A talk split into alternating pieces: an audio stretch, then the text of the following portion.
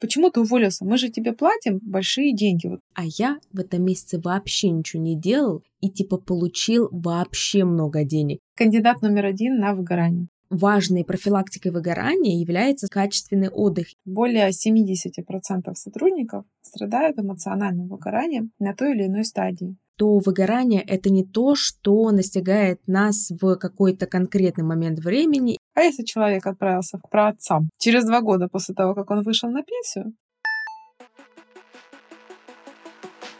Это познавательный подкаст «Мама, я в IT», где мы говорим про изнанку мира IT и про то, как освоить IT-профессию без высшего образования. Актуальные вопросы, острые темы, полезные секреты, поддержка, инсайты и лайфхаки. Только ц.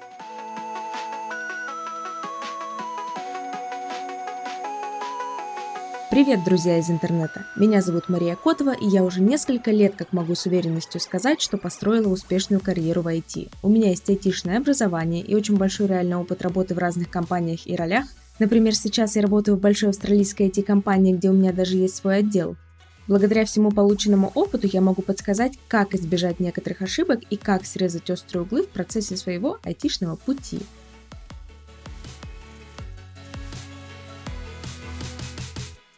И сегодня у меня в гостях Наталья Стрецова. Она тренер личных результатов, психолог и коуч. И именно поэтому я позвала ее, чтобы обсудить одну из важных современных проблем, а именно выгорание.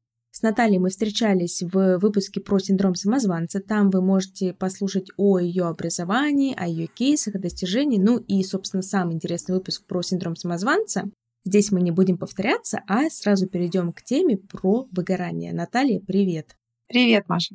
Давай для начала обсудим, что такое выгорание, откуда оно берется и какие профессии в основном сталкиваются с этой проблемой.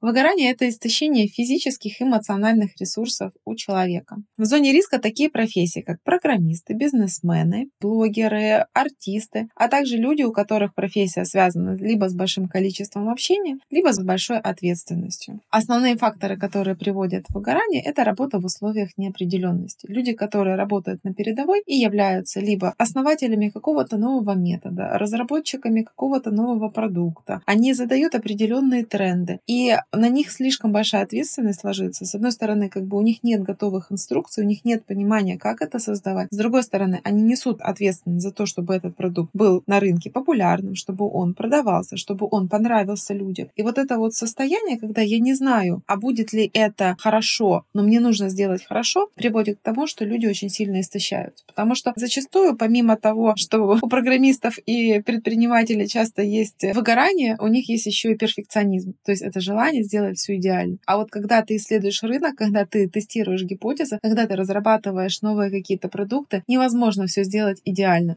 Это постоянный поиск, это постоянное тестирование разных гипотез. И здесь нужно смириться с тем, что идеально не получится. А вот это вот, к сожалению, не каждый может. Следующий фактор, который очень сильно влияет на то, будет выгорать человек или нет, это работа в условиях неизвестности. То есть, когда мы не понимаем, когда же у нас закончится этот проект, когда мы сможем выйти на новый уровень и расслабиться. Очень часто это тоже связано либо с процессом разработки каких-то новых продуктов, либо предприниматели. Потому что, допустим, мы разрабатываем версию первую этого продукта. Мы ее закончили, но нам тоже нужно разрабатывать уже следующую версию, потом следующую, и постоянно этот продукт усовершенствовать. Точно так же и предприниматели, которые работают. Они не могут точно запланировать, когда они будут отдыхать. Потому что бизнес — это постоянный творческий процесс, в котором все время что-то меняется, и к этому нужно адаптироваться. Если мы не можем сделать остановку здесь и сейчас, чтобы отдохнуть, то никогда не будет такого подходящего момента, когда у нас уже бизнес построился, когда у нас уже программа написалась, когда у нас уже проект запустился, и мы такие расслабились и отдыхаем. Потому что каждый новый этап, он несет новые какие-то проблемы. Следующий момент, который очень сильно влияет на то, будет человек выгорать или нет, это работа в условиях, когда я не могу на что-то повлиять. Очень часто с этим сталкиваются исполнители, когда им а, начальство задает какие-то тренды, дает определенные рамки, он их ставит в определенные сроки, и исполнитель не может это все подкорректировать. Ему нужно к этому адаптироваться. Иногда бывают такие ситуации, ситуации, когда исполнители заинтересованы в том, чтобы проект развивался и чтобы приносил прибыль. А иногда бывают такие заказчики, которые просто играются в бизнес. Им вот прикольно что-то создавать. У них есть какие-то бюджеты на то, чтобы тестировать определенные гипотезы. И они постоянно исправляют, постоянно переделывают. Это подходит, это не подходит. А это мне не нравится. А здесь цвет какой-то косой. А здесь вот как-то буква поехала. Мы делаем все по-новому. А разработчик реально понимает, что он сделал классный, крутой продукт, что не нужно его дорабатывать. Но он не может повлиять на то, чтобы сказать, все, ребята, вот здесь уже все идеально, теперь мы дальше идем в продажу, мы не будем больше дорабатывать. А он соглашается с этим, а идет и дальше там совершенствует, совершенствует, совершенствует. И вот эта вот ситуация, когда лучший враг хорошего касается не только качества продуктов, но и работоспособности работников. Невозможно все время улучшать какие-то обстоятельства или какие-то продукты. Важно, чтобы летели щепки. Есть такой прикол, я не помню, в какой-то книжке я учила, либо это, может быть, был эксперимент, когда взяли мужчину на работу, и у него была задача, ему нужно было тупым топором рубить дрова. Но тупой топор дрова не рубил, он просто как бы в его задачу входило целый день с утра до вечера стукать по этому полену. И он через три дня уволился. У него спрашивают, почему ты уволился? Мы же тебе платим большие деньги, вот то, сколько ты хотел. Он говорит, ну понимаете, щепки не летят.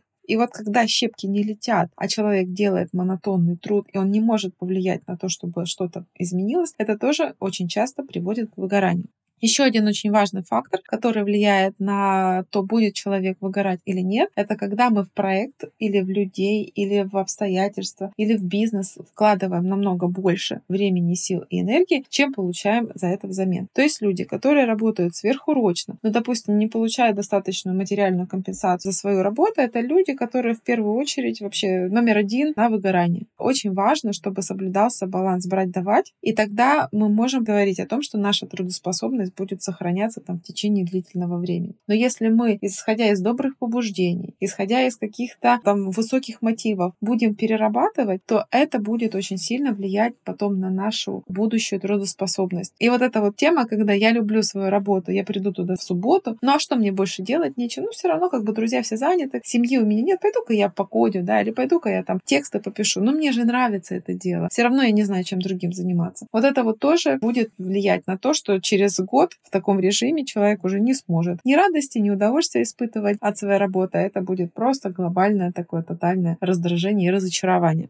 Также важный момент, который очень сильно влияет на то, будет человек выгорать или нет, это объем ответственности и объем общения. Чем больше ответственности и чем больше общения, тем больше человеку нужно времени на то, чтобы восстанавливать свой собственный ресурс и на то, чтобы не выгорать. Еще один очень важный фактор, который влияет на выгорание, это высокие ставки. Когда человек понимает, что каждое его решение влияет на результат, что делая вот эту вот ставку, он либо пан, либо пропал, и в принципе работа на грани фола у него постоянно, это тоже очень часто приводит к тому, что такие люди выгорают. Потому что невозможно все предусмотреть, невозможно постоянно выигрывать, невозможно постоянно быть правым, особенно если ты работаешь в направлении, которое развивается, в котором постоянно постоянно меняются тренды, в котором постоянно идет технический прогресс, то нельзя быть все время на коне. А когда мы ставим слишком высокую планку для себя, то в какой-то момент мы не допрыгнем, и все. На этом может поломаться наша трудоспособность. Еще очень важный момент, который тоже влияет на выгорание, это когда человек прикидывается тем, кем он не является. Либо когда он имеет синдром самозванца. Мы в прошлом с тобой подкасте рассуждали да, очень много об этом вопросе, что люди испытывают стресс, потому что они думают, что они не соответствуют должности, которую на данный момент занимают. И что если кто-то их рассекретит, то тогда им придется придется с этой должностью попрощаться. И так вот, если человек долгое время испытывает вот этот страх, но ничего с ним не делает, то это будет приводить его к выгоранию. Поэтому обязательно, кто не слушал прошлый подкаст, послушайте для того, чтобы поняли, как делать не нужно. Ну и еще самый, наверное, ключевой важный фактор — это то, что мы сейчас живем в обществе, в котором есть тренд на трудоголизм. Трудоголизм поощряется престижно много работать. Это поощряют и компании, это поощряется и на уровне государства. И в детстве нас тоже постоянно родители ставили в такие рамки, что мы должны, во-первых, в школе хорошо учиться на одни пятерки, во всех секциях поучаствовать, во всех олимпиадах призовые места позанимать, и что отдыхать будем когда-нибудь потом, а сейчас нужно плодотворно работать, потому что тебе в университет поступать, после университета на работу поступать, ты должен охватить э, очень много и впихнуть невпихуемое. И вот как бы когда задается вот этот вот тренд в детстве, и ребенку не дают отдыхать, не дают заниматься тем, что он хочет, не дают ему расслабиться, то во взрослой жизни это играет с ним очень злую шутку, потому что такой ребенок это пациент номер один на, да, или кандидат номер один на выгорание. Когда ты рассказывала историю про тренды на трудоголизм, я вспомнила одну ситуацию, которая произошла со мной в курсе, наверное, на первом. Я тогда ехала в университет, села в пазик. В университет я ездила на автобусе. И там на заднем ряду, вот на этом двойном сидении, в самом-самом конце, сидели два парня и хвастались друг другу. Один говорит, а я в этом месяце вообще ничего не делал и типа получил вообще много денег. Я думаю, ничего себе, нас сейчас люди что, хвастаются тем, что они получают деньги за ничего не делание? И, видимо, это другая крайняя ситуация, и мир немножко переобулся, поэтому трудоголизм, да, это, наверное, то, что сейчас является социально одобряемым, но вроде как люди уже начали что-то менять в эту сторону. Да, и слава богу. Очень хорошо, что в нашем обществе сейчас меняются тренды, потому что на самом деле ситуация с выгоранием плачевная. На территории СНГ более 70% сотрудников страдают эмоциональным выгоранием на той или иной стадии. К счастью, на Западе такой процент меньше. Там около 20-30% страдают от выгорания. А что насчет Азии? Потому что Япония и, мне кажется, Китай и Корея — это те страны, которые задают планку в количестве часов работы и в количестве труда, которое целая нация, целое государство выдает на благо общего мирового потребления, на создание различных продуктов, товаров, услуг и прочего-прочего. То есть в Азии, мне кажется, этот процент еще больше, да? Я не знаю статистику по выгоранию в Азии, но я знаю, что в Японии количество суицида самое большое в мире. Хотя это страна, где дисциплина, рамочки, таблички, все вовремя, четко, технологии, ну, шеф сказал и так далее. Поэтому это тоже очень важный фактор, что у любой медали есть обратная сторона. Не всегда то, что нам кажется хорошо, является на самом деле хорошим и полезным. Если я правильно тебя понимаю, то важной профилактикой выгорания является качественный отдых. И именно про то, что такое качественный отдых, я тоже хотела тебя спросить, потому что мне кажется, что то, как многие люди привыкли отдыхать, это не совсем похоже на реальный полноценный отдых, потому что отдых от работы не равно отдых в принципе. Ну, типа, я не буду сидеть за компьютером, если я работаю, например, в IT, а пойду-ка я помою окна. У меня же отдых, у меня же сегодня выходной, но мне кажется, что это не совсем тот самый отдых, про который мы должны сегодня поговорить. Да, я согласна с тобой, что качественный отдых — это не всегда смена деятельности. Понятие отдыха очень индивидуально для каждого человека. Если, допустим, человек целый день просидел за компьютером, понял, что он устал, и потом он лег на диван, и он просто лежит, то это не очень хорошо, потому что нужна определенная активность физическая в течение дня. Да, это минимум нужно проходить там 8 тысяч шагов, а лучше 10 для того, чтобы поддерживать свое собственное здоровье в норме. И поэтому, если человек для того, чтобы ему активно подвигаться, ему в это время нужно помыть окна, то это неплохо. Но окна мы помыли там в течение 15 минут, да, или в течение часа. Остальное время, которое у нас осталось свободное, его действительно нужно потратить на качественный отдых. И вот при этом важно понимать, что когда мы листаем шорты в Ютубе, либо когда мы читаем какие-то статьи, либо когда мы просто смотрим веселые приколы, то в этот момент наш мозг не отдыхает. Наш мозг в этот момент работает очень сильно, и в этот момент идет расход дофамина. Дофамин — это гормон, который помогает нам реализовывать наши цели цели и задачи. И вот когда человек испытывает нехватку дофамина, у него в целом подавленное состояние, ему ничего не интересно, он испытывает раздражение и тому подобное. И вот этот дофамин в нашем мозгу, он должен накопиться, и он должен синтезироваться. И очень хорошо он копится и синтезируется тогда, когда мы занимаемся какими-то достаточно нудными, спокойными и неинтересными делами. То есть, если мы целый день отработали на работе, а потом мы приходим и целый вечер посмотрели видосики какие-то, то в этот момент наш мозг не отдыхает. Он, наоборот, еще сильнее и сильнее истощается. А вот качественным и хорошим отдыхом в этом случае это будет прогулка на свежем воздухе, это будет встреча с друзьями, это будет вышивание, это будет какое-то хобби, которое не связано непосредственно с той деятельностью, в которой мы работаем, но даст нам возможность перезагрузиться, опять насинтезировать необходимый гормон для того, чтобы на следующий день чувствовать себя отдохнувшим и, опять же, испытывать интерес к своей собственной работе. То есть правильно ли я понимаю, что качественный отдых будет на самом деле для каждого свой, но это можно напрямую противопоставить той работе, которой человек в основном занимается. Например, если я весь день сижу за компьютером, и это моя работа, которую я делаю там условно 6, 8, 10 часов в сутки, то для меня хорошим отдыхом будет как раз таки какая-то активность. Например, я пошла на тренировку, либо я побегала, либо я активно погуляла, либо я просто, не знаю, постояла возле стены вниз головой, ну, в общем, совершила какую-то именно физическую активность. А если я предприниматель, который весь день ездит по встречам, весь день на ногах, весь день общается, разговаривает, куда-то бегает, суетится, то, возможно, для меня качественным отдыхом будет какая-то более-менее рутинная, но при этом неактивная деятельность. Например, я могу... А что я могу сделать в таком случае? Полежать на диване вроде как не очень здорово. Ну, да? например, разжечь камин, погулять в лесу, посмотреть на природу. Это будет вот хорошее переключение. Но и даже если предприниматель, который целый день ездил по делам, по встречам, общался с людьми и при этом не брал телефон, ляжет на диван и начнет смотреть видосики, то у него на следующий день не успеет восполниться необходимый уровень гормона дофамина для того, чтобы качественно выполнять свою работу. И вот такой вот человек через некоторое время может почувствовать усталость и выгорание в своей профессии. Я для себя делаю сейчас эксперимент я решила практически полностью ограничить социальные сети, заходить туда только для того, чтобы пообщаться с клиентами и все. Вот в остальных моментах я свое время распределяю таким образом. Я либо гуляю, я либо вечером иду на пробежку, либо я раньше ложусь спать, либо занимаюсь алмазной вышивкой. И я вот наблюдаю за собой уже в течение нескольких дней, насколько я успеваю быстро восстановиться и как я себя чувствую на следующий день. И я пришла к выводу, что я за то время рабочих часов, которые я себе определила, успеваю гораздо больше. У меня мозг работает намного четче, я быстрее принимаю решения, мне интересно заниматься теми задачами, которые у меня есть. И в целом, как бы, моя трудоспособность очень сильно выросла. Поэтому, дорогие друзья, социальные сети нужно ограничивать для того, чтобы вы могли как можно дольше оставаться в седле своей профессиональной деятельности.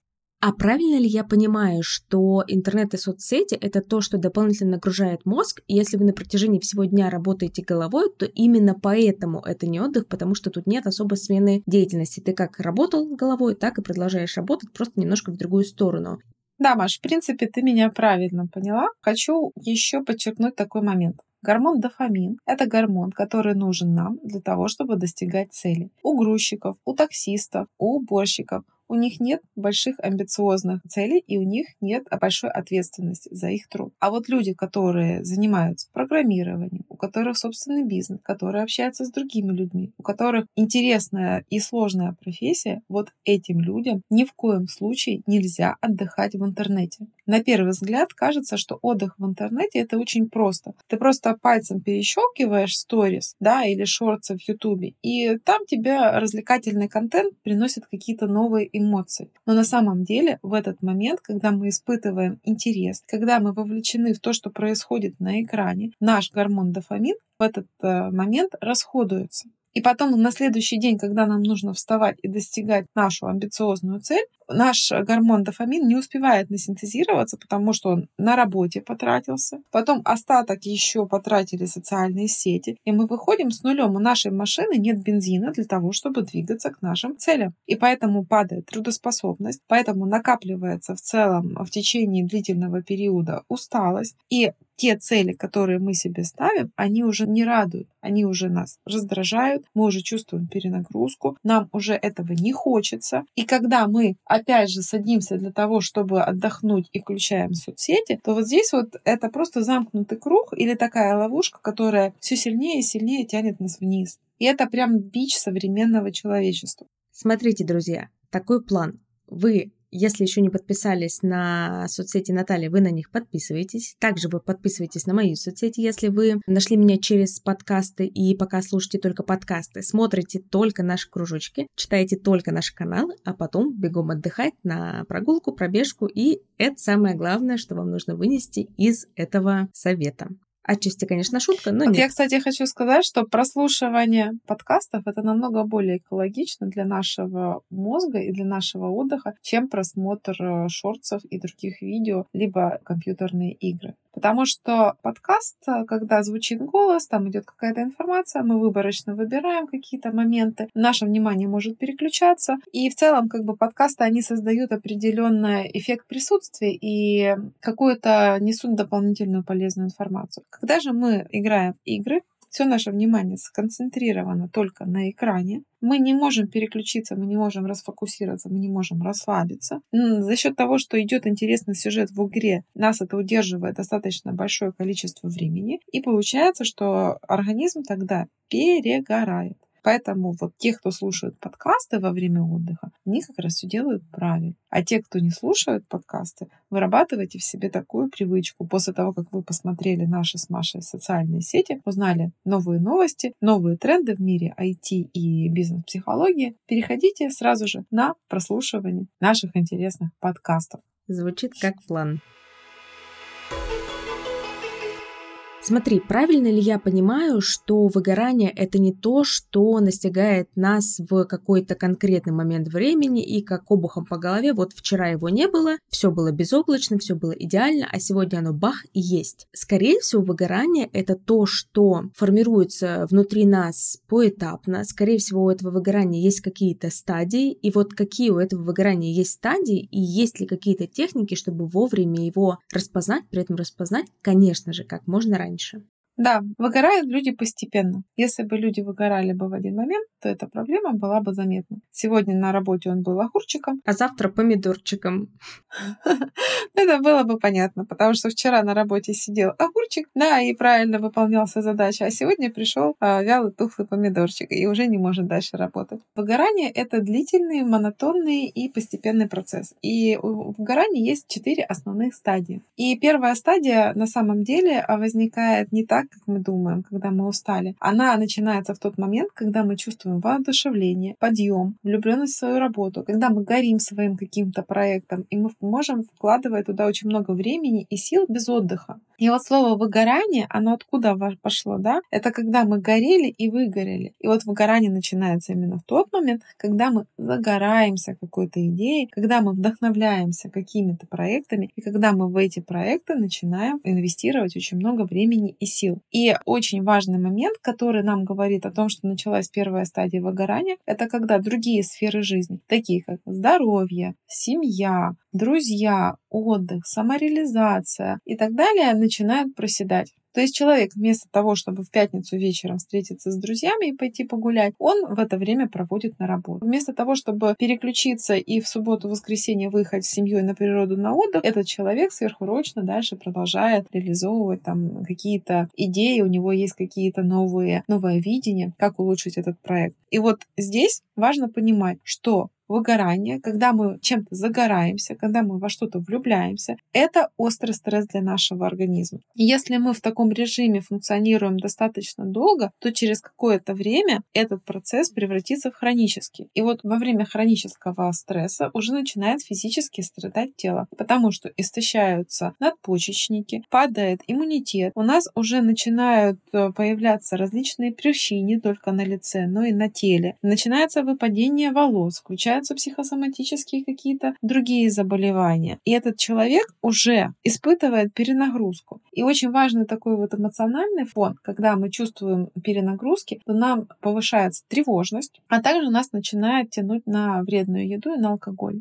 И вот если человек чувствует, что в какой-то момент он пришел с работы и ему хочется выпить, чтобы расслабиться, то это уже такая вот конкретная первая стадия выгорания, которая постепенно начинает переходить во вторую стадию. И здесь вместо того, чтобы выпить и добить себя как загнанную лошадь кнутом, здесь важно переключиться, дать себе отдых, возможность расслабиться. И здесь важно на первой стадии и нужно работать с убеждениями в голове, потому что именно на первой стадии закладывается тот фундамент, который привлечет за собой вторую стадию, третью и так далее. А какие убеждения в голове приводят нас к тому, что мы начинаем выгорать? Первое это убеждение, что на том свете отдохнем что сейчас жизнь одна и нужно успеть максимум что команда без меня не справится, что я хочу быть самым лучшим, я хочу быть самым нужным. Я должен все контролировать. Если я не буду контролировать, то тогда как бы все будет сделано плохо. Здесь очень важно работать с тренером либо с психологом для того, чтобы эти убеждения убрать, для того, чтобы научиться правильно делегировать, для того, чтобы оставлять работу на работе, а э, во время отдыха заниматься реальным отдыхом и реальной жизнью. И это будет помогать тогда в целом сохранять трудоспособность в течение длительного времени. На самом деле все мы с вами умные, и мы должны понимать такой вот факт, что абсолютно не экономически, не физически с точки зрения здоровья невыгодно полгода хорошенько упахаться, а потом еще полгода восстанавливаться после этого выгорания. Намного лучше равномерно распределить вот эту вот нагрузку в течение всего года и своевременно работать, и своевременно отдыхать для того, чтобы поддерживать себя в таком режиме. Если мы будем постоянно выгорать и постоянно восстанавливаться, то это будет в целом плохо для нашей самооценки, для нашей карьеры, для нашего здоровья, потому что это постоянный стресс для организма. Он только восстановился, а его опять засунули в ермо и опять заставляют его пахать. Но если мы равномерно распределяем нагрузку в течение жизни, в течение там 10 лет, 20 лет и так далее, то это дает нам возможность, во-первых, стабильного роста. Во-вторых, мы рекомендуем себя как надежный сотрудник, который четко выполняет задачу, у него нет никаких форс-мажоров, он не болеет. И в целом, как бы это тот человек, который более интересен компании, чем те люди, которые сначала загорелись, потом выгорели и ушли из проекта. Знаешь, что я сейчас вспомнила? Я как-то смотрела фильм с э, советскими актерами и в какой-то момент подумала, что а им же сейчас столько же лет, сколько мне, только выглядят они на десяток, а то и на два десятка лет старше. Как думаешь, это могло происходить потому, что в советское время был такой общий тренд на постоянную работу, на то, что нельзя отдыхать, отдыхают только тунеядцы, и вот это вот все, и реально это настолько сильно сказывается на внешности и на самочувствии? Да, эмоциональное выгорание очень сильно влияет на физическое здоровье. И физическое здоровье очень сильно влияет, во-первых, на нашу внешность, во-вторых, на общую продолжительность нашей жизни. С точки зрения управления большими массами, невыгодно, чтобы люди жили там больше 60-70 лет. Потому что в 60 лет наступает пенсионный возраст, а если человек живет до 100, то его еще 40 лет нужно кормить и оплачивать ему расходы, связанные с его жизнедеятельностью. А если человек отправился к праотцам через два года после того, как он вышел на пенсию, это очень хорошо и выгодно. Он 40 лет плодотворно работал, два года на пенсию посидел, вообще красота. Но кажется, что когда прошла последняя пенсионная реформа, нам как бы подчеркнули, что, ребята, наше общество все лучше и лучше справляется с выгоранием, потому что пенсионеры стали задерживаться на подольше, и нам нужно этот самый возраст увеличить. Возможно, шутки шутками, но, как мы знаем, в каждой шутке есть доля правды. Итак, давайте подведем итоги для того, чтобы было легче разделить первую стадию и вторую. Грань между первой стадией выгорания и второй очень зыбкая, но здесь важно их различать. Первая стадия — это когда мы горим своим проектом, и мы вкладываем туда много времени и сил, и уже появляется дисбаланс в нашей жизни, потому что мы в работу инвестируем все наше время, забирая его у друзей, у семьи, у здоровья и так далее. И первая стадия — это состояние острого стресса, которое мы чувствуем как влюбленность. Вторая стадия — это когда острый стресс перерастает в хронический, появляются уже различные заболевания тела, усталость. И во второй стадии выгорания нужно применять целый комплекс мер для того, чтобы восстановить организм. И здесь необходимо и правильно распределить рабочую нагрузку, и дать время себе отдохнуть, и обратиться к врачам для того, чтобы подтянуть здоровье, и точно так же очень важно проработать с головой, с теми установками и убеждениями, которые привели к тому, что человек пошел в этот хронический стресс. И если на первой стадии не была совершена работа с головой и с теми убеждениями, которые привели человека в этот дисбаланс, то во второй стадии это делать просто необходимо. Иначе дальше третья и четвертая стадия, а это уже полный-полный капец, я вам скажу. Третья стадия — это уже такой степени выгорания, которая сопровождается депрессией, глубокими серьезными заболеваниями тела, травмами различными, ухудшением зрения, появлением грыжи, проблемами со спиной и так далее. И вот когда возникает третья стадия истощения, то восстановиться после нее можно только благодаря очень долгому отдыху, который длится 3-6 месяцев, когда мы вообще полностью отключаемся от работы, от всего, всего, что связано с этой работой, от любых смежных там задач, которые с этим, и просто отдыхаем. Смотрим на бабочки, цветочки, катаемся на лодке, э, ловим рыбку. И, в общем, такой пенсионерский отдых. А вот четвертая стадия выгорания, она уже не лечится. В четвертой стадии выгорания уже невозможно ничего предпринять, потому что в этот момент у человека появляется уже ненависть, во-первых, к людям, которые связаны с этой профессией, во-вторых, к самой профессии. И здесь только можно это изменить при помощи новой деятельности. То есть после глубокого отдыха и лечения человеку необходимо будет изучать новую профессию и деятельность для того, чтобы дальше как-то профессионально реализовываться, зарабатывать себе на жизнь. После четвертой стадии выгорания вернуться в профессию, к сожалению, невозможно. Поэтому, дорогие друзья, самое лучшее лечение — это профилактика. И для того, чтобы не доводить себя до того состояния, когда либо нам нужно на 6 месяцев уйти на отдых, либо мы вообще должны поменять профессию. А извините, поменять профессию — это на одно только обучение нужно несколько лет потратить. Потом на становление в профессии нужно на уровне там, стажера, младшего сотрудника еще несколько лет потратить. Пока мы выйдем на уровень сеньора, либо какого-то руководителя, либо предпринимателя, очень много времени потребуется. Поэтому доводить себя до второй, третьей стадии выгорания, это очень невыгодно. И здесь важно работать на первой стадии, важно работать с головой, со своими убеждениями для того, чтобы поддерживать трудоспособность и здоровье в течение всей активной жизни. На самом деле везет айтишникам, потому что, чтобы реализоваться в какой-то IT-профессии, чтобы обучиться IT-профессии, нужно, ну, не годы, конечно, а хотя бы месяцы, но да, первые несколько месяцев учишься, потом ты несколько месяцев, ну, примерно полгода вкатываешься в профессию, потом ты еще полгода хотя бы, а то и год идешь до уровня более-менее уверенного специалиста, так называемого медла, и потом уже потихоньку начинаешь ползти в гору, идти к сеньорству, к руководству руководству отделом и так далее. Но согласитесь, все равно вот от точки, когда вы начали учиться, до точки «я специалист, который получает нормально денег», должно пройти год, а в идеале это, наверное, года полтора. И да, я согласна, лучше принимать какие-то профилактические меры, чем дойти до этой стадии, потому что если вы выгорели в IT, то поменять профессию на любую другую будет, скорее всего, дольше. Так что, ребята, не надо так. Но с другой стороны, те, кто выгорели в других профессиях, могут посмотреть в сторону IT и реализоваться в ней. И, кстати, Маша делает очень классные курсы, которые помогают людям найти новое призвание. Да, Маш? Сказано очень точно. И на тот момент, когда мы записываем этот выпуск, у меня как раз набираются группы на обучение, но кажется, что когда этот выпуск уже выйдет, запрыгнуть на это обучение можно будет только осенью. Но если вдруг вы услышали и подумали, что мне тоже надо стать аналитиком или техническим писателем, напишите мне, вдруг еще не все потеряно.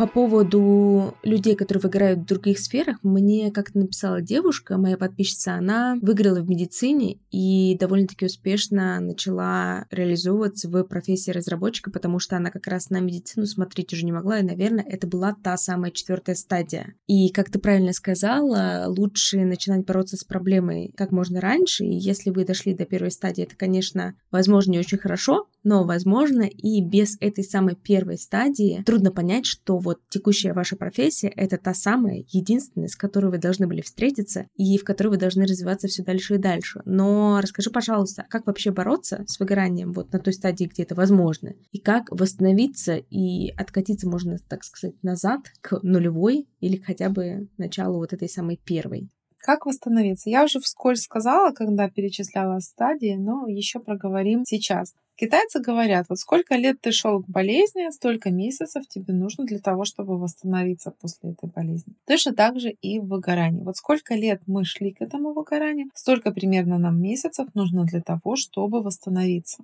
И каким образом э, необходимо поступать для того, чтобы восстановиться после выгорания? Первую очередь необходимо признать проблему и сказать, что да, я выгораю, я начинаю болеть, у меня начинает раздражительность появляться, меня начинает тянуть на что-то. И это ненормально. У меня такого год назад не было. С чем это связано? Почему это появилось сейчас? И прям вот сделать чекаут, позадавать себе несколько вопросов. У меня, кстати, есть шикарный тест, который можно использовать для того, чтобы понять, на какой стадии выгорания вы находитесь, и дальше получить рекомендации конкретно по вашему случаю, как из этого выходить. Для того, чтобы получить этот тест, напишите мне, пожалуйста, в личные сообщения в Telegram, либо в ИГ. Ссылочки на соцсети Натальи я оставлю в описании, поэтому переходите, открывайте, ну, конечно же, когда дослушаете этот выпуск, и получайте тот самый тест, чтобы понять, есть у вас выгорание или нет. Если оно вдруг есть, то на какой вы стадии. И если мы говорим про первую стадию влюбленности, то зачастую как бы на этой стадии люди вообще не чувствуют, э, что у них есть проблема. Потому ну какая проблема? У меня тут любимая работа, я говорю, у меня тут все интересно.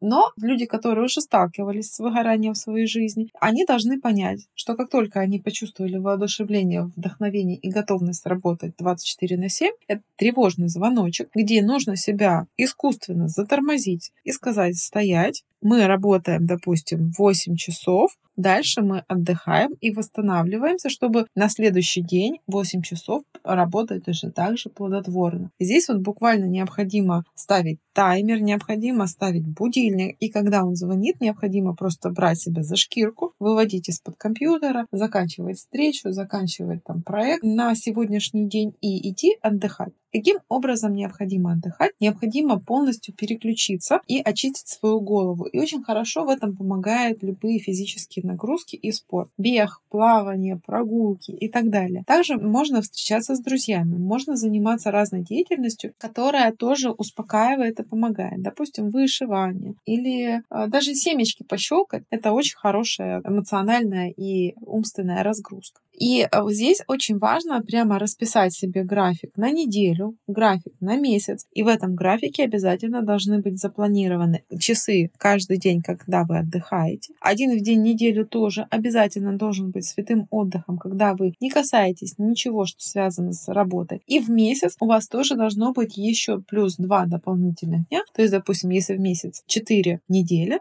то у вас должно быть 6 полноценных выходных, когда вы отдыхаете. Плюс помимо этого в год у вас должен быть обязательно полноценный дополнительный месяц, когда вы отдыхаете. Этот месяц можно распределить на недели, допустим, и отдохнуть одну неделю весной, одну неделю осенью, одну неделю зимой и одну неделю летом. Так будет нормально. То есть здесь на первой стадии мы можем справиться с выгоранием при помощи осознанности и при помощи работы со своими убеждениями и с теми мотивами, которые нас как раз вот зажигают и ведут к тому, чтобы мы вкалывали в свою деятельность очень много времени и сил. Следующий момент, вторая стадия, она начинается тогда, когда у нас начинает болеть тело. Когда начинают съезжать эмоции, когда мы чувствуем усталость, когда мы поспали всю ночь, но мы не восстановились. И здесь необходимо уже, здесь необходимо потратить больше времени на отдых. То есть если мы вошли во вторую стадию, то здесь нужно полноценно дать себе целый месяц отдыха и разгрузки, не включаясь в рабочие процессы. Помимо этого необходимо восстановить здоровье, обратиться к врачам для того, чтобы тело свое вернуть в норму. И необходимо обязательно проработать с психологом или с тренером те мотивы, которые привели за вас к выгоранию. Следующее, когда мы говорим про третью стадию, когда уже начинается истощение и депрессия, и уже серьезные травмы, серьезные болезни, то здесь поможет только длительный отдых около 6 месяцев. Но я надеюсь, что наши слушатели подкаста будут умными, они вовремя пройдут тест и вовремя заметят тревожные моменты и не будут доводить себя до того момента, когда у них начнется третья стадия выгорания. Про то, что ты говорила, что важно планировать свой отдых и важно это делать заранее, я тоже хочу сказать, что я очень давно говорю в сторимсах и рассказываю о том, что вы должны планировать все свои дела, и в том числе отдых вы должны добавлять себе в календарь, чтобы этот отдых ни в коем случае не пропустить. У меня есть бесплатный урок на тему тайм-менеджмента, на тему того, как планировать свое расписание, чтобы и отдых из него не выпадал, и в том числе другие дела, чтобы у нас не сбивались с нашего графика. И ссылочку на этот урок я тоже закреплю в описании, так что переходите, смотрите. А можно ли вообще предотвратить выгорание, ну, чтобы его никогда, ни при каких обстоятельствах не возникло? Теоретически это возможно. Практически это сложно, потому что зачастую люди не учатся на чужих ошибках. Они воспринимают только свой собственный опыт. И для того, чтобы понять, что нужно вовремя отдыхать, что нужно правильно распределять рабочую нагрузку, что нужно работать со своей головой для того, чтобы поддерживать свой успех или там заданный темп к своим целям, необходимо несколько раз споткнуться. И только когда человек понимает, почему у него получилось плохо, что он уже не может так весело и бодро бежать к своим целям, что он почему-то устал, что у него что-то заболело, и э, начинает задаваться вопросом, а как же мне все-таки вернуть свою былую бодрость там и темп, только тогда он понимает, что вот так вот работать без отдыха это невозможно. И чтобы для того, чтобы поддерживать свою трудоспособность на нужном уровне, необходимо это грамотно разбавлять с отдыхом и с другими важными сферами жизни. Но есть люди, которым достаточно один раз выгореть, чтобы больше не повторять этих ошибок. А есть люди, которые берут это как образ жизни, могут поменять несколько профессий в течение жизни, могут несколько столкнуться с разными тяжелыми заболеваниями из-за собственного выгорания, но так и не понять, что необходимо вовремя отдыхать и что они имеют право на этот отдых. И зачастую такое случается с теми людьми, которые не работают собственными установками и убеждениями, и почему они пришли в это выгорание. Они просто механически отдыхают, они думают, что просто профессия какая-то плохая, им не подходит и переключаются куда-то дальше. То есть это люди, у которых очень низкий уровень осознанности и ответственности по отношению к себе за собственное здоровье, собственные цели и результаты. А есть ли у тебя какой-нибудь кейс, когда человек пришел к тебе с выгоранием, и, собственно, что вы с э, ним сделали, как вы проработали эту проблему, и какие в итоге получились результаты?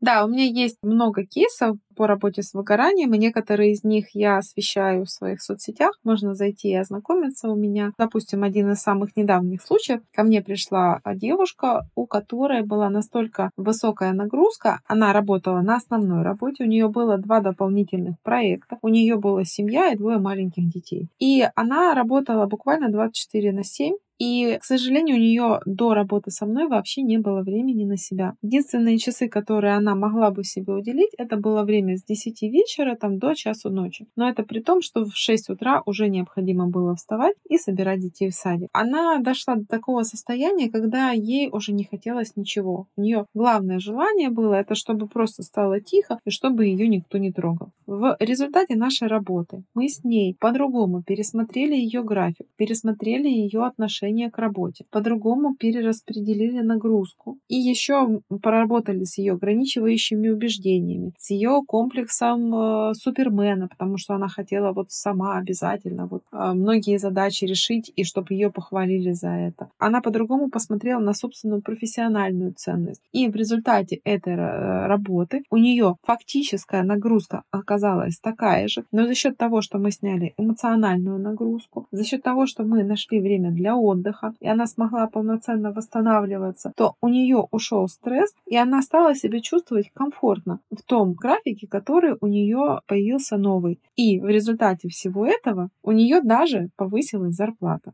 на 10%, чему она была очень рада. Поэтому знаете, как это прикольно? Вот ты инвестируешь в себя, в свое развитие, и потом эти деньги возвращаются. Причем ты делаешь все то же самое, а получаешь за это больше. Ну это ж круто.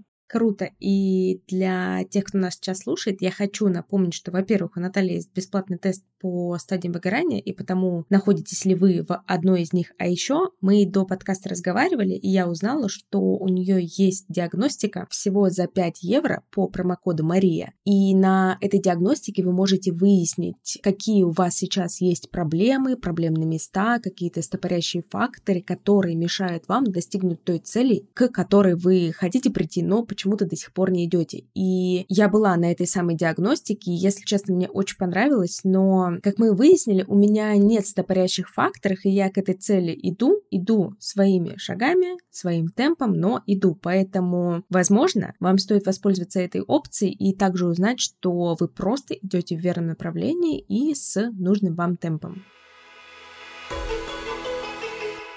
Обычно в конце выпуска я прошу дать какой-нибудь совет тем, кто столкнулся с определенной проблемой. В нашем случае это была бы проблема выгорания. Но в этом выпуске, имея возможность пообщаться с тренером личных результатов, психологом и коучем, я бы хотела провести такой короткий блиц, который у нас будет состоять из нескольких вопросов от вас, мои дорогие друзья из интернета, потому что вы оставляли эти вопросы в комментариях к предстоящей записи. И я хочу попросить Наталью ответить на эти вопросы коротко-емко, и вы, возможно, получите какую-то дополнительную информацию, которой вам как раз очень сильно не хватало. Одна девушка написала, она постоянно хватается за все и переживает, что у нее висят какие-то задачи и дела в фоне, из-за этого она очень устает и потом не хочет делать вообще ничего из этого списка. Как можно выйти из этой ситуации? Из этой ситуации можно выйти благодаря тому, что будут правильно расставлены приоритеты. Необходимо взять табличку, разделить ее на четыре части. В первой части выписать все срочные и важные дела. Во вторую э, часть таблички мы пишем все срочные и неважные дела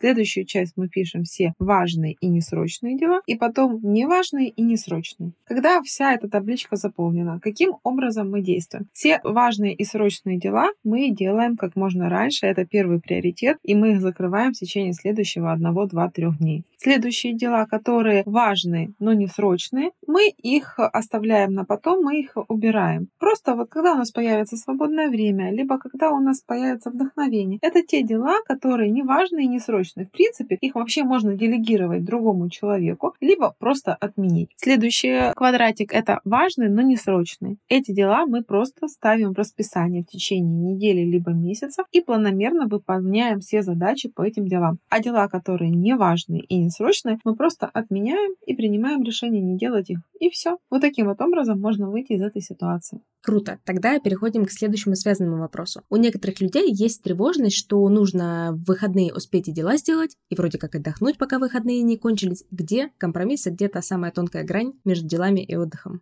Тревожность зачастую показатель того, что мы идем не в своем направлении и мы реализуем не свои собственные цели. Поэтому в первую очередь необходимо написать список всех тех дел, которые вызывают эту тревожность, и задаться себе вопросом, это действительно моя цель или мне нужно это хотеть для того, чтобы быть хорошей девочкой, быть хорошим сотрудником или оправдать чьи-то ожидания. И вот как раз, когда мы осознаем вот этот вот момент, что наше, а что не наше, у нас появляется возможность принять выбор и дальше как бы осознанно действовать. Те дела, которые наши и которые мы хотим делать, мы их реализовываем. То, что не наши, нам не нужно, мы просто отменяем, учимся быть плохой девочкой либо плохим мальчиком и отказывать другим людям. Учимся говорить «нет». Следующий вопрос. Если нет возможности взять перерыв от работы, поможет ли разгрузка каких-то других сфер, например, бытовых обязанностей, справиться с зарождающимся выгоранием? Да, конечно, поможет. И если есть возможность, необходимо все дела по быту делегировать специально обученным людям. Не так много это денег стоит для того, чтобы взять, э, пригласить клининг раз в неделю, для того, чтобы делегировать какие-то задачи по быту и по организации ребенка, там отвести его в кружок и обратно вернуть. Но это в целом очень сильно разгрузит и даст больше возможностей для отдыха и восстановления. А еще в своем уроке по планированию и по составлению расписания я рекомендовала также купить хотя бы, ну, на старте, бытовую технику, которая поможет вам тоже выкроить пусть и 30 минут времени в день или даже час, но выкроить на тот самый отдых. Например, когда я купила посудомоечную машину, я заметила, что у меня высвободилось действительно не супер много времени, но в течение недели это набегало на какой-то приличный один отдых. Так что либо делегируем кому-то, либо делегируем, ну, хотя бы бытовой техники. Следующий вопрос. Бывает так, что руководство, узнавая о проблеме сотрудника, связанной с выгоранием, слышит этого сотрудника, понимает и идет ему навстречу для того, чтобы эта проблема как-то решалась. Но кому-то везет меньше, и ситуация доходит до пика, до той самой третьей или четвертой стадии. Так вот, что можно сделать в запущенных ситуациях? Можно ли вообще помочь человеку без помощи специалиста? Или единственное, что остается, это все-таки уйти на долгий отдых и, возможно, даже сменить род деятельности? Здесь очень много вопросов к специалисту. Почему этот специалист работает на той работе, где его не слышат? И второй важный вопрос. Как так обращается специалист к своему руководству, что его не слышат? И здесь важно понять, что мы сами несем ответственность за собственную жизнь, за собственное здоровье, за собственную трудоспособность и за а, возможность систематически зарабатывать необходимую нам сумму денег. Если руководство не слышит, и оно просто не в адеквате, и оно выживает вас как лимон, здесь необходимо подумать над тем, чтобы сменить деятельность. Но если вы не можете сказать руководству, если вы не чувствуете свое тело, если вы не можете определить границы, если вы не можете разобраться, как вам по-другому оптимизировать свои действия и выстроить график, то здесь необходимо обратиться к тренеру или коучу для того, чтобы получить грамотную помощь и как раз вот сделать коррекцию и профилактику этого выгорания. Таким образом, вы сэкономите кучу времени, сил, здоровья и в итоге денег. Следующий вопрос. Если все сломалось, и ты сдался с тем, чем горел, то есть с каким-то делом, которое для тебя было, можно сказать, делом всей жизни, как снова обрести себя или как помочь человеку, с которым это произошло, если речь идет, например, о близких? Есть люди, которым действительно необходимо будет поменять профессию, а есть те, которым можно просто отдохнуть, сделать определенную коррекцию и заново вернуться в профессию. Самостоятельно здесь разобраться невозможно, поэтому нужно обратиться к специалисту. Следующий вопрос про тревожность. Что делать, если ты знаешь, что закрыл какую-то задачу, все проверил, все было идеально, но ты продолжаешь беспокоиться, что ошибся? Это очень распространенная тема, которая приводит к выгоранию. Когда человек вышел а, с рабочего места, но умом он остается на работе и продолжает переживать или в своей голове прогонять какие-то мысли, связанные с этим. Здесь необходимо самого себя останавливать и а, самому себе напоминать о том, что задача была сделана, там было все правильно, ошибки там быть не должно, поэтому все хорошо. Если это не помогает, тогда мы задаем себе следующий вопрос. А что самое страшное случится, если там действительно ошибка? И зачастую, ответив на этот вопрос, мы понимаем, что ничего критического случиться не может. И расслабляемся. И постигаем дзен. И последний вопрос. Как отличить выгорание от лени? Это сложный такой вопрос. Грубо говоря, выгорание — это когда мы хотим делать, но мы не можем, а лень — это когда мы можем, но не хотим. Вот основная разница. Наталья, спасибо большое, что ты пришла. А я еще раз напоминаю, что если вы хотите выпуски с психологом, коучем и тренером личных результатов почаще, то вы можете писать свои вопросы, ставить плюсики и как-то реагировать на то, что вы услышали. И я еще раз позову Наталью в подкаст. Еще раз спасибо большое, что ты пришла. Да, большое спасибо тебе, что позвала. Мне очень нравится записывать с тобой подкасты. Дорогие друзья, пишите побольше вопросов, и мы будем записывать на них побольше больше интересных ответов. На этом все. Ставьте звездочки, подписывайтесь на подкаст на той площадке, где вы его слушаете. Также подписывайтесь на мои соцсети и соцсети Натальи, ссылки будут в описании. Запрашивайте у нее бонусный тест или по промокоду Мария, который я тоже укажу в описании. Записывайтесь на диагностику за 5 евро. А еще делитесь выпусками подкаста с друзьями. Услышимся в следующий вторник. Пока! Всем пока, друзья! До новых встреч!